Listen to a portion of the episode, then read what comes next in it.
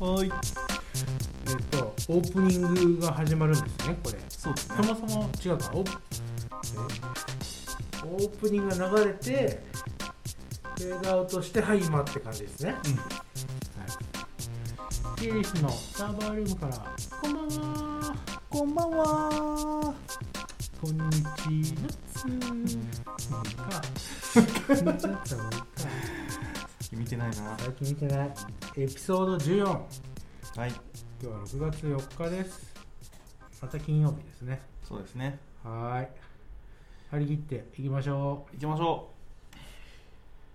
う。じゃあ最初に、やっぱり、皆さん、お待ちかねのうお待ちかねのお便り、お便りコーナー。は 皆さん 皆さんお待ちかねお便りい。えー、今回ロングテイルさんからいただきました 引き続きですね前回にそう続いでてすね。前は回いまだ出してないけど。そうですねはいでえー、と前回が何話したんだっけで、ご当地アイドルの曲を書いてる人だよとか。ああでその人が曲をこの番組の曲を作ってくれたと、はい、はい。そはういはいですね。ちゃんとオープニングに混ぜますんで。はいはいで、えーそ今度はそんなロングテールさんがこうあの関わってるご当地アイドルの代表の人 にポッドキャストの話をしたらしいんですよえー、すごいすごい代表の人そしたら マジかだって代表の人ポッドキャスト興味持ったのはなんかコロナもあって最近外でのイベント活動ができてないらしいのでやってみたいとのことイベント活動そうアイドルのイベアント活イ動ドルさんたちがポラジオをやりたいっそうでていすうことねですかねうんはいただまあやり方が全然わからないっていうことで、はいまあ、この番組どうやって配信してるんですかっていうお質問のお便なるほりどですね何を使っているはいはいということですかということですねアップロードはいはい編集担当の村田さん、はいどうでしょうえっ、となんかすげえ多分バンドとかで録音するのと同じ感じですねで知らないもんなえっ、と DAW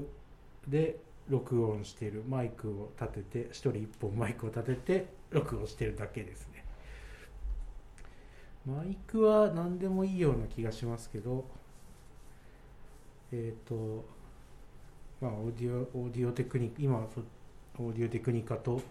なんだっけこれ忘れたもう一個なんか1万円ぐらいの使ってますかねそこそこいいやつなんですかねうんまあポッドキャストとか用ぐらいだったらちょうどいい、まあ、YouTuber とかでもちょうど良さそう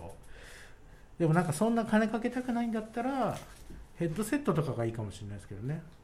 うんあのリモートとかだったら各自、えー、とつなぐまあえっ、とディスコードとかでつなぎはつないでおいて、会話をして各自ローカルの音を自分で録音してもらううんで後でもらってミックスダウンすれば、ミックスすればいいっていうのが一番綺麗に音声が取れますかねリモート収録そうですねリモート収録リモート収録なるほどねっていうはいでリモート収録すると遅延がちょっとみたいなのになるんですけど、はいはいえっ、とそれ,、えっとかそれぞれのパソコンの中で録音した後であのくっつければ、まあ、自分で調整できますよねっていう話ですかね。でそれが面倒くさいんだったら、まあ、ディスコードとかの音声を片方の音声でうん録音しちゃえばいいんですけど途切れたりするんでその場合は2人で両方同じものを録音しておいた方がいいと思うんですバックアップのためにはいはいはい飛んじゃうと面倒くさいんでっていうナレッジでしたどうですかアップロードはどこにあアップロードはアンカー .fm っていうサイトアンがあっカてー .fm はい、そこに上げると,、えー、と Spotify とか、まあ、いろんな、えー、と i- iTunes とかに配信勝手にベロベロってコピーして配信してくれますよとただちょっと権利権利問題はちゃんと見といた方がいいですけどあー一箇所に上げるといろんなとこに配信してくれるとそれが嫌だったらまあ昔ながらの方法で RSS とかでなんか配ったりするんですけどちょっと詳しい人じゃないと分かんないかもしれないですね、そのアンカーってとこにあげあげるとなんかすぐばらまかれるものなんですか時間的にうん、なんか何場時間所によるかな Spotify はすぐとかなんか iTunes はちょっと時間かかるとかはあるかもしれないですけど、へえ、まあ、基本的に、まあ、数時間待っとけばもちろんアンカー自体に配られるからうんアンカー直接アンカーで見るんだったら一番早いのがアンカーですかねなるほっどていううんどこでどこを見ればいいのかなテック系であればあのえっとね宮川さんっていう人がポッドキャストやってるんで宮川さん宮川達彦さんミヤーンって呼ばれてる宮ミミヤヤーーンンって呼ばれてる人がずっとリビルド FM っていうポッドキャストやってるんでそこのミヤミヤーンのブログに使ってるセットとか書いてありますけど、いきなりそこを揃えるのは辛いと思うんでまあなんかフリーのツールとかでも全然できちゃううん割と手軽にできるんですね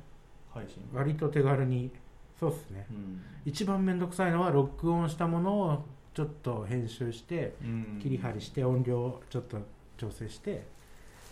あの MP3 にするのが一番面倒くさい、うんあー編集は大変アップロードは簡単そうっすねねまあ YouTuber と一緒ですよ編なるほ集ど最初の頃はなんかねちゃんと音量調整してえトレブルとかあの低音を聞かせようとかあかっこいい声にしようとかって思ってた けどもう面倒くさくて今もうやりたくなくてやりたくなくてもう普通にノーマライザーとかデフォルトでフィルター通してピッて上げるっていうそうですねなんか確認もせずに上げるっていちょうっと前のやつとかめっちゃ咳き込んだ音爆音で入ってましたよね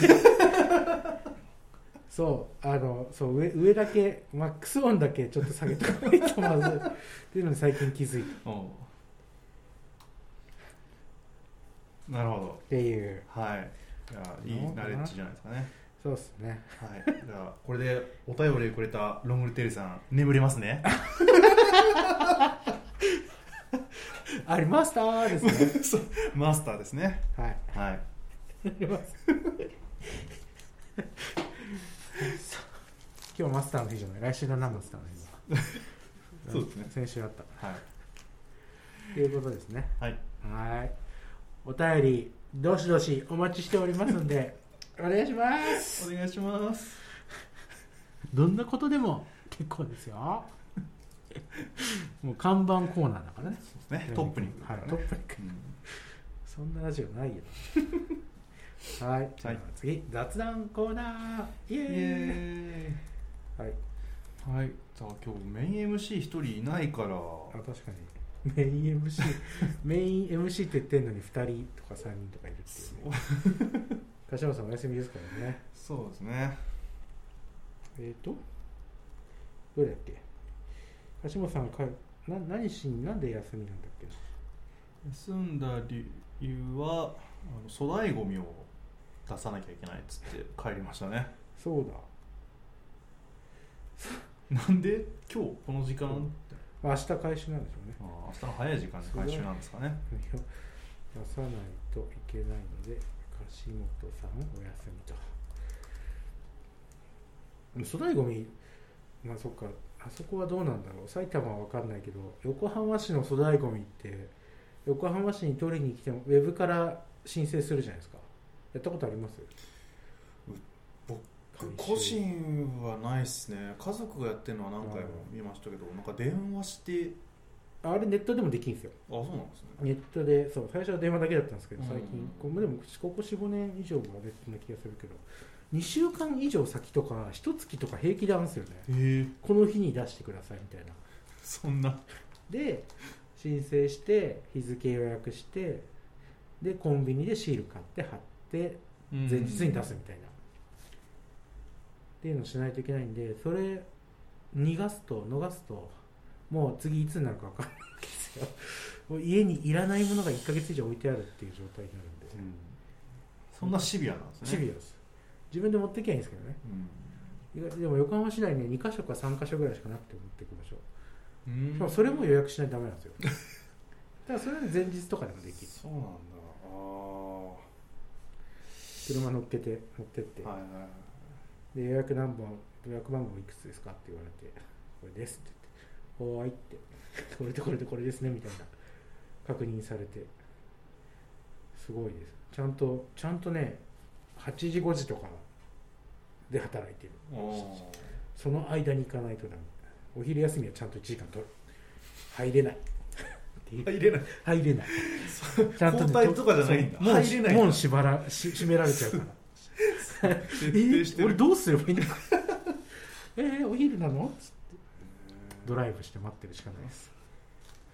愛知県刈谷市に住んでた時に、まあ、うん引っ越しの時に、あの粗大ゴミ自分で捨てに行ったんですよあのゴミ捨て場が近くにあって、はいはいはいそそこはもうと予約とかなしでいきなり行って、まあ、車の列並んででも並んでるんだな並べてましたそれねはあの県とか市がやってるゴミ捨て場ですうか、ん市がやってるやつねそうえー、あまあじゃあやっぱ自治体によって全然違うんですねそうですね自分で持ってこいそうすれば金は取らんあ金取らないんだ取らなかった横浜市は一緒ですよね 多分シールくださいって言われたはず確かそっか、うん一緒なんです値段は一緒なんですだから1ヶ月待つか明日に捨てるかっていうまあ、すごいアドバンテージいいですけどねどうせ200円とか500円だからなるほどね隣の市まで捨てに行けばいいのか特に制限はないんでしたっけないと思うけどなそわっかんないけどっかていう大変なお仕事がありますんでね、うんポッドキャストお休みですねはいパソコン捨てるの大変ですよねああなんかリサイクル、そうパソコンはね捨てられないですよねこの粗大ゴミだと、ケースだけはいけるのかなちょっとよくわかんないですけどなんか0円でもいいから買い取ってもらった方そうがいい引き取ってほしいブックオフに持ってけば壊れてるもの ダメなのかなって思いながら 家の押し入れの中に壊れたパソコンがいっぱいどうしようち回るうカビ生えるんですよあれパソコンってかマジですかカビ生えてそうなんだ30年前のシンクパッドカビ生えてましたからね、 10年前に取ってあるんですかはい、30年前言い過ぎだな言い過ぎ言い過ぎ25年ぐらいさすがに当時100万円したええノートパソコンシンクパッドー、すごすごいめっちゃ分厚くて 広辞苑みたいな CD ドライブもついてるんですよすごいですよ、まだあります動かないからうん何のあれもないですけどエシアダプトなくなっちゃったし、 はい、でしたそんなもんですか粗大ゴミ関連はそうねですね何がいいかな何かありますかそうですねこのカップ麺に卵とウインナーを入れるのがちょっと気になりますああ ねこれ気になりました気になりましたいやーずーっとカップ麺には卵とウインナーを入れ みんな入れてると思ってたんですけど、ま紫の定番定番というか当たり前だったんそうっすねですねあ、卵は当たり前です、うんまあまあ分かると思うウインナーも袋麺には実家では入れてたんで、 3 3本入れたら怒られるんですよ入れすぎだっつって入れすぎだとパシャウエッセンだぞこの野郎あたっけんだいいよやそう言われてはい泣く泣く魚肉ソーセージ これだったらいっぱいおーそうですねそっカップ麺かはい、卵を入れてからお湯を入れるウインナーはそのお湯でボイルするっていうあどうですそうなんかだ最高じゃないあそうなるほどねそういうそういうそういうウインナーの上からお湯入れちゃうと、冷たいウインナー大体ウインナー冷たいんでうんうんちょっとね冷たいままになっちゃうからへえといつものカップ麺が1グレード2グレード美味しくなるっていう一気にグレード上がりますねそれは確かにでしょカップ麺食べたいってなるじゃないですかあれなるあーめっちゃ腹減るねねこれ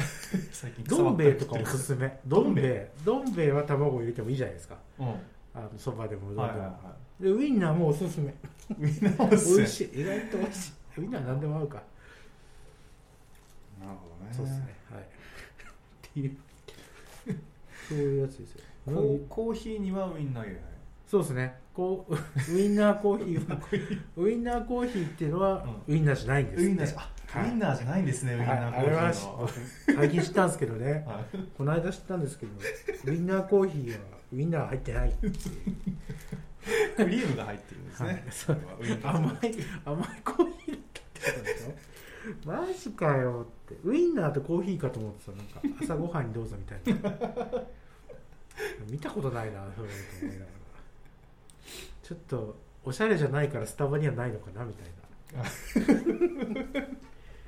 思ってましたはい時間そうですねあそう村竹事情村竹の食卓事情畑の食卓。引きあの関連関連関連トピックあったんでもう一個 出てたこ焼き器買いましておたこ焼き2ヶ月ぐらい前に買ったんですよはいはい。山田電機ブラン山え山田ドの電機山ブラ田ンドがあるん電です機か。ブランドのちょっとおしゃれなたこ焼き器があるんですよへすげえ高かったんですよ、はい。 7000円ぐらいしたんですだっけ。さっき これそんなすんだと思ってでもやっぱ高いだけあってうんもうちゃんとしたプレートで熱伝導率もよくお美味しいたこ焼きが食べられるんで2週間に1回ぐらいたこ焼きをパーティーをしてるんですよ、お。ちゃんと使ってるんですね。使ってますいや。いいですね。使わないとも思ったいないんでそうですね。なんか買ってそのまま終わりみたいな。そういいギリギリ1回目やった後そうそうなりかけたけどうん。そんなにたこ焼き食わないよなと 思ってそうそうなんですね。うちも買ったんですよ 前。たこ焼きアイリス大山のねああなんかセールやってたんで。 1000円ぐらいのやつじゃないですかそうそうもうちょっとやつに2000円ぐらいかな2000円ぐらいうん、まあ知り合いの家でタコはいパやってもう1回ぐらいやったのかなもう2回ぐらいしか使ってないです ねいやまあそうなりますよねそううちも安いの何個も買ったんですけどそうなったんで、うんまあ、そういうことなんですよそう高いいうのこと買わないとダメなんですよ高いのだとちゃんと有効に使おう使おうっってていうねなるなるんですねきっともうでもまたね、ま、結構やってないしばらく飽きちゃったかなでも結局ねソースとマヨネーズがうまいだけなんで すよ知ってるんですよソースとマヨネーズと粉と油なんですよ、うんそうですね、そういうことなんだようん、何でもいいんですよそうタコなんて入ってなくてもいいんですよそういうことっていう雑談でしたどうですか雑談ないですか次いきますかあないですか ななんですか今のあクロームのねこれ雑談なのかなテック黒微妙雑談まあいいか雑談、クロームのねしあのエクステンションはいは使ってますいいやーあんま全然使ってないっすね僕も基本デフォルト中だから使わないんですけど、うんえっ、とね唯一使ってるのがいくつかあって唯一じゃないじゃんあのタブの移動でコントロールタブとかコマンドタブで移動するじゃないですかタブをはいはいそれで、えっと、昔のクロームはそのタブを持って右に移動するとか左に移動するとかあったんですよねそのタブ自体を左端に移動とか右端に移動とかほうそれがないつからかなくなっちゃってで Linux 版はあるんですよまだコントロールシフトページアップページダウンとかでタブを持ってそのタブ自体を左に寄せるとか右に寄せるとかできあるんーですよねタブを切り替えるじゃなくでてタブを移動すそうるです持ってあー移動できるなるほでマウスでやんなきゃいけないんですけどそれ入れなかったらうん持ってぐりぐりぐそうりでっすてね左とか右に移動したりしてるんですけどそれがまあお仕事中タブって死ぬほど開くんでどうんなぜか、なぜか閉じないんでタブ を、うん でわかる左に寄せておきたいんですよなるべく左使うものは左なはんいですはよ、いはいで右の方にどんどん増えていくからで、えっといらなくなったらここから右閉じるみたいな、うんそういうの使うんですけど、うんうんだからなくなっちゃったからもう訳が分かんなくなっちゃって でそこでなんかリアレンジタブズっていうエクステンションががあったんでちょっとどうにかしたくてエクステンション探したんですけどうんはいあれでできるようになったと復活したといいですねっていうそれだけの話ですねリアリリアレンジタブズリアレンジタブアレンジをリリリアレンジするってことでリアレすンね、はいなるほどっていうエクステンションでしたあとねもう一個使ってるやつが Chrome だけかなページ内のどあの文字を選択して右クリックしてリンクをそこのそこまでのリンクを作れるっていうほ文字を黄色黄色くなるのかな文字が黄色くなってそこの文字に対してのリンクができるんで他人に教えるとそのページ飛んでそこの場所までプッてスクロールされるっていううそんな文字単位で指定できるんですか文字単位ですねええどうやってんだろなんかあの URL の右側になんかつきますあのパラメータついてうん場所が指定される、なんつったかななんていうエクステンションかなリンクトゥテキストフラグメントううーっていうのんがあって、まあなんかスラックとかに貼るとき便利ですよねう単純んにそうだねってこいこここここっつってなんかそうまあただあんま使ってないけど結局なんか H1 とかリンクついてるじゃないですか、うんページって大体そうですねそこ そこの右クリックしちゃうそれをっていうね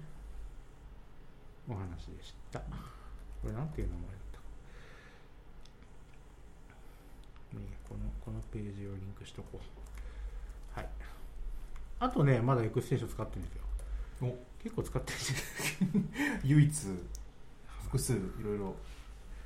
強いよあとねえーっ、とねえーっ、とね GitHub? はい GitHub のページって横幅がみあもっと広くしたい時あるじゃないですかはいはいたはいあの1200度とかになってるのかな横幅が、コードの部分狭いですもんねうそう狭いからそれを MAX まで広げるエクステンションをこれはねえっとエクステンション名があべあべあべあべあべエクステンションはデロリス100%っていうんですけどデロリスはい、でデロリ100%だったか な忘れちゃったないやまあ一応ノラでノラというかあるんですよ普通にあの公開されてるやつというかはいみんなが使ってるやつもあるんですけどあの自分で使ってみ作ってみようかなと思ってね、自分で作ったエクステンションをはい、すそごんいな難しくないですよファイル用意して JS 書けばいいだけなんで、へえ全部で100行もいかないと思いますおーあれ入れないそうなんですけどそうちょっとエクステンション作ろうと思ってなんか変わったかなと思って前やったんですけどねまあ一緒でした デロリス100%デロリ100%だデロリ100%俺は100%にしたいんだって書いてありますこれプライベートだったかなあいやプライベートじゃない公開されてます公開されてますリンク貼ってきますねダウンロード数とか見れるんですかあああれですよあの GitHub のページだからまあちょっとわかんないですねあの Chrome のストアには載せてないですよ、ああそうなんだうん、こう幅をそれを広いとねあの一周とかも見やすいんでうーん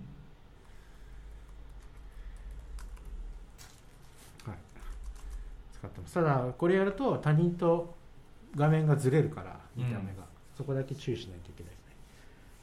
自分デロリ100%を他人にも入れてもらうか、うんチームのみんなに入れてもらうか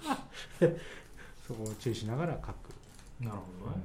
ウィキとかがねちょっと横幅狭いと辛いんですよあねあ使ってる人はね、まあ、あんまりうちはあんまりないか GitHub で一周管理とかないですもんねプルリクぐらいかな、うんとしたらねうんうまあん、プルリクも横幅広いといいですからね。うん、っていうやつでした。そんなもんですね、クロームのエクステンション。うん。デフォルト中だったはずなんだけどな、意外と入ってる。意外とねはい。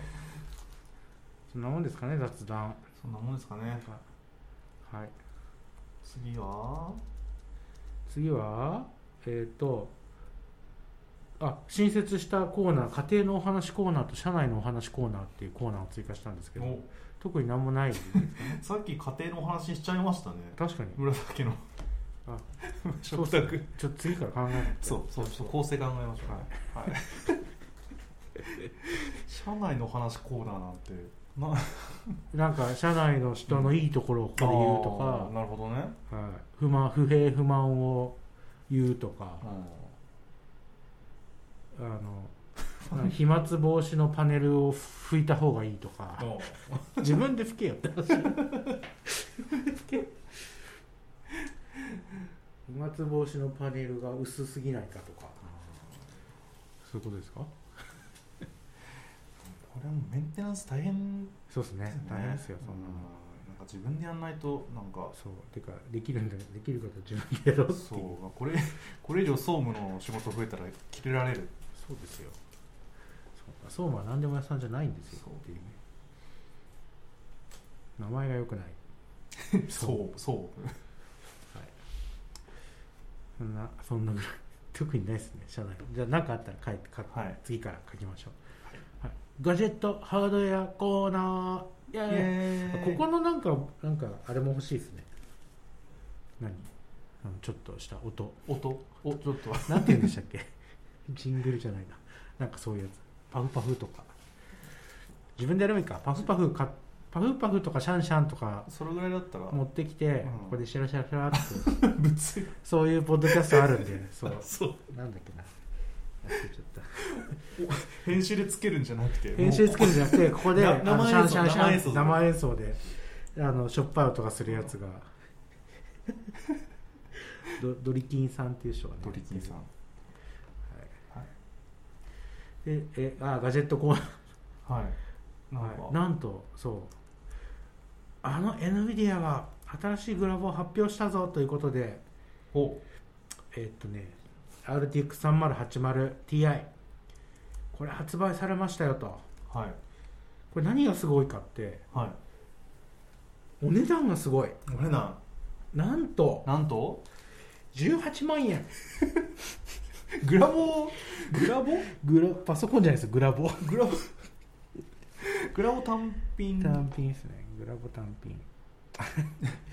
パソコンマジ安いパソコンだったら2台分 Chromebook なら3台分プレステ5だったらさプレステでいいじゃんもうってなるじゃないですかねでも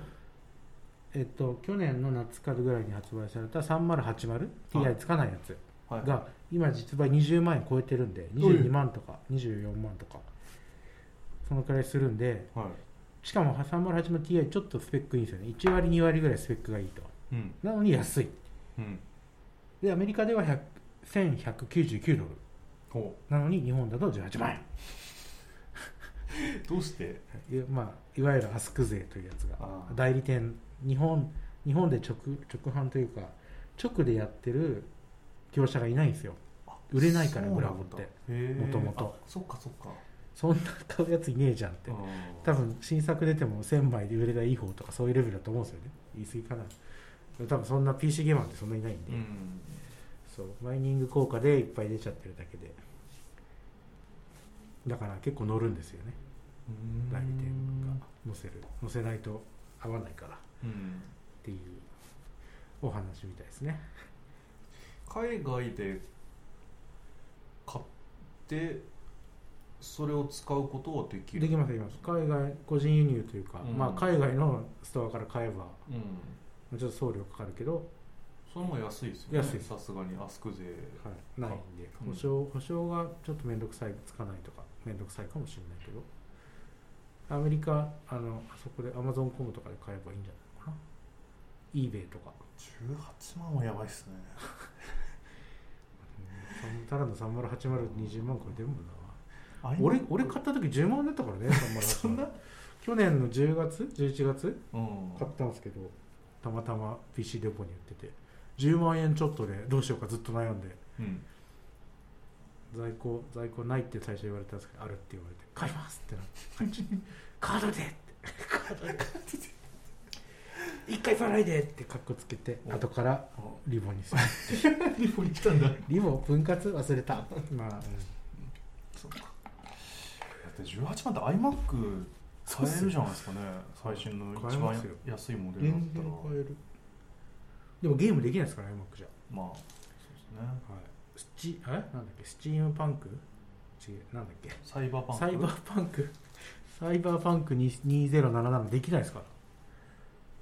今サイバーパンク2077やろうと思ったらまだ PS ストア確か売ってないんでそうなんだそう クソゲーすぎてバンされちゃいましたからね そのままだと思うんで PC しかないと思うんですよねそうかはい それをやるために20万円かかると、ね、大変ですで結局そうそうそうマイニングもできなくなっててうんファームでなファイファームでマイニングできなくなってるのかな最初はなんかドライバーでなんとか運入管理やってたんですけどドライソフトウェアでうん今は多分ファームでやってるみたいうですんで一応その NVIDIA のボス CEO なんだっけ何さん忘れちゃったけどえっ、とマイニング専用のグラボうんまあ出力ポートがないだけですけどもう出すと言っていますということですかね CMP シリ CMPC ーズ CMP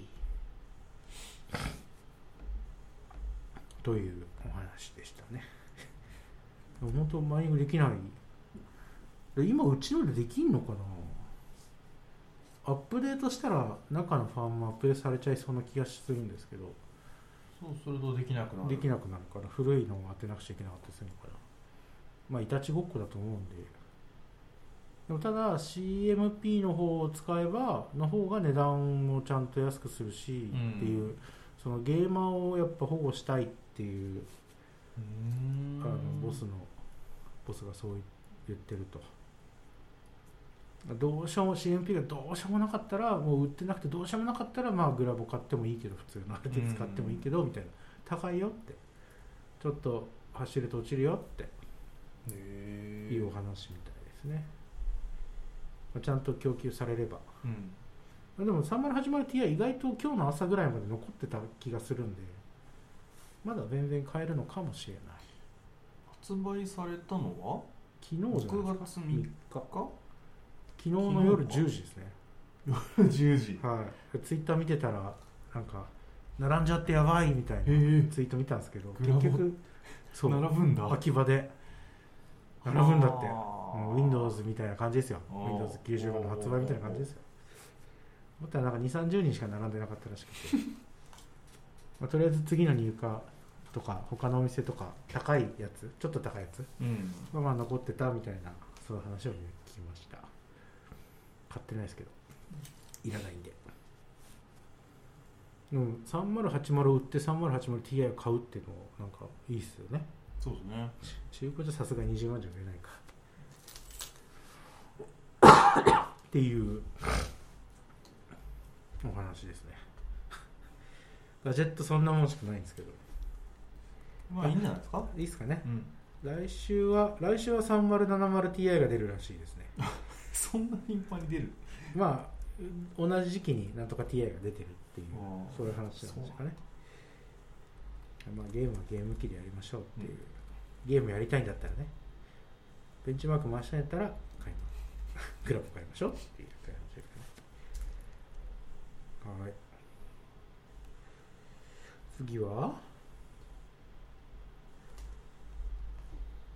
iPad Pro iPad Pro ここれはれキクリンかこれキクリンキクリンキクリンキクリンですねキクリンかここにいないキクリンが書いた書いたそうですね まあ、確かにちょっと見せてもらったけど、まあ綺麗にはなっていた iPadPro2022 2011って書いてあったんですけど2011じゃないですよねきっ20ん20これは年年じゃなくてなんかあ年じゃ型ないですか番なんですかこれと11インチえ違うよねんえ普通にミスったんだと思って普通にす2022を2011にしちゃったんじゃないかなってそんなわけないか2021モデルとかじゃないのか11インチモデルってことやべ元のを消してしまったあ20って何えな iPad Pro 2なんてある第二世いや第二世代じゃないもっと上そんなわけないですよやばなんだろう謎20世代なんかないですもんね、ないないえキクリンが残した謎ー、キークリーンまあ11インチ買ったんですよね確かそうですねうん11って言ってた iPad Pro11 インチですよねインチって書いておこうメモリー16ギガあるとアプリいろいろ使っても再起動しないっていやこれはゲームいろいろやってる人からするとめちゃくちゃいいなと思うんですよアプリいろいろ使ってると再起動してたんですかそうももえバンって落ちるってこアプリが落ちるんですよとあアプリが落ちるそうアプリが落ちてで戻っちゃうまた起動からなんでまたログインえしてほしやっいてる最中に落ちたりするんですか他のアプリに切り替えてあーそういうこ戻とすかとはいはいはいガベガベガベこれが走ると そうそうそうそう全部なくなっちゃう 後ろに行ったやつを食い潰すってことそかう起動に時間かかるゲームだとねあーなんか確かにイラッとするんですよねああそっかそれがないっていうのはすごい羨ましい確かに切り替えはするかアンドロイドも一緒ですねそれはねアンドロイドの方がなんか落ちない気がするアンドロイドカメラアプリ立ち上げたらすぐ落 ちますよ iPhone カメラは落ちますね iPhone も一緒かカメラか すごいからあのね俺のメモリを個性感がカメラアプリの解像度やばいからなしょうがないっすよね Facebook とかもすごいなってからはいなるほどね液晶も綺麗だそうですうんよかった 思っ iPad な使ってないからなえ持ってるんですか iPad Air の第2世代を会社で買ったやつを旅行に持ってって1週間ぐらい使ったことはあります2015年とかどこですかね6年とかうんそそんんななもんもんでですす綺麗でしたよ画面はうん確かに、カメラも綺麗だったで新品だったんだけどうんカバンに直で入れてゴリゴリしてたら 結構削れちゃってこっそり会社に戻しました 2, 2個買ってたから1個ぐらいいいやろと借りてってもわからんと思ってはいはいそんなでしたね、まあ、iPad、うん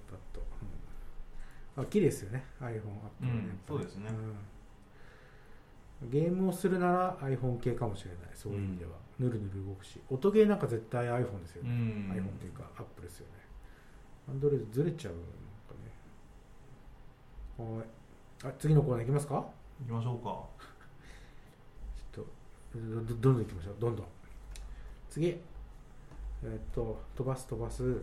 クリプトカレンシーコーナー特にないコーポレートコーナーも特にないテックコーナーイェイイエイイェイイェ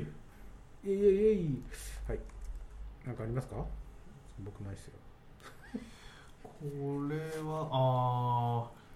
ー社内システムでブロックチェーン使えないかなどこに書いてあるんですかあこれ社内システムでブロックチェーン必要なくないですかなんか使ってみたいただ興ブ味ロックあーまあ、うんそれはわかりますただ有使って有効になんかなんだろう明確なメリットがあるかっていうと出てこない、ないですよね別にコンセンサスいらないですからね、うん、性善説で全てが 社内システムなんてっていうそうそうですね昔あありましたねトークンを社内用のトークンを作って頑張った人にトークンあげようみたいなうん投げ銭しようみたいなそれブロックチェーンでやりましょうみたいなのあったけどブロックチェーンじゃなくていいよね 現金渡せばよくないってなっちゃうあとあれですかねあのなんだろう改ざん防止系うんクラウドサインでいいじゃんみたいになっちゃうっていうことですよねそういうことですねネムとかだったらファイルとか UI しっかりしてんじゃないですかねファイル上げたりとかないですかねあーどうだろうあんのかなあれなんかなんかそういうのあった署名系はツールがあった気がしなくもないけど、ちょっと昔すぎて忘れました、そうまあ使いにくいですよね結まあ局、まだねうん、あとサーバー自分たちでメンテナンスしなくちゃいけなくなるから、うんノノードをね そんないいじゃんってなっちゃう紙でいいじゃんって最悪みたいになっちゃうからなかなかね皆さん今までいろんなものを考えてきたけどなかなか芽が出なかったみたいな感じだと思うんですけど僕は。なんかシンシンプルとかはい API すごいいろんなの用意されてるからエンジニアが遊べるっつって最近盛り上がってますツイッター見てる と日本人 日本人ばっかりですけど遊遊び方が ちょもうちょっとなんか考えあのユースケースをなんか一番謎だったのが、はいシンボルを使ってテレビの電源をつけるっつっ あ見たそれて見ましたお金かかっちゃうじゃんつけるたびにそうそう電源オンオフでお金かかんの すげえすすげげええけどすげえけどすげえけどすげえ まあそういうところですよねやっぱねそそううですねいうところから何かが生まれるかもしれないそかうらまあねあのーんまあシンボルのあの好きな人たちってこう日本人でそうですね、いろんなとこにはい導入のサポートに回って日本中回ってるんではい、まあそういうのご好きな人がそう5月だけでももう7件8件ぐらい一気にシンボル決事務決済できたんじゃないですか ねでそうちょっともうちょっと頑張ってほしいです けど、もうちょゼロが何年後かにはそうですねねはい、神社ペイペイ感覚でシンボル事務使えますみたいそうですね、はい、ななると嬉しいな眠神社って昔あったんですよ ね眠神社どこだったかな懐かしいですねネットかネットにあったんかね